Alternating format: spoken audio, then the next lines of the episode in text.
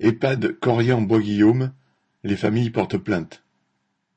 Des plaintes ont été déposées contre un Ehpad du groupe Corian de Bois-Guillaume, près de Rouen. Une femme avait d'abord placé sa mère dans un établissement Orpea dans l'Eure, mais voyant qu'elle y était victime de rationnement alimentaire, elle avait décidé de la transférer dans cet Ehpad de Bois-Guillaume.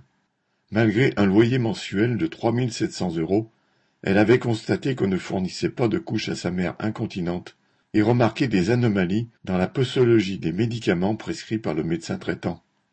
Soustraire les anciens à la rapacité des actionnaires est une urgence. Correspondant Hello.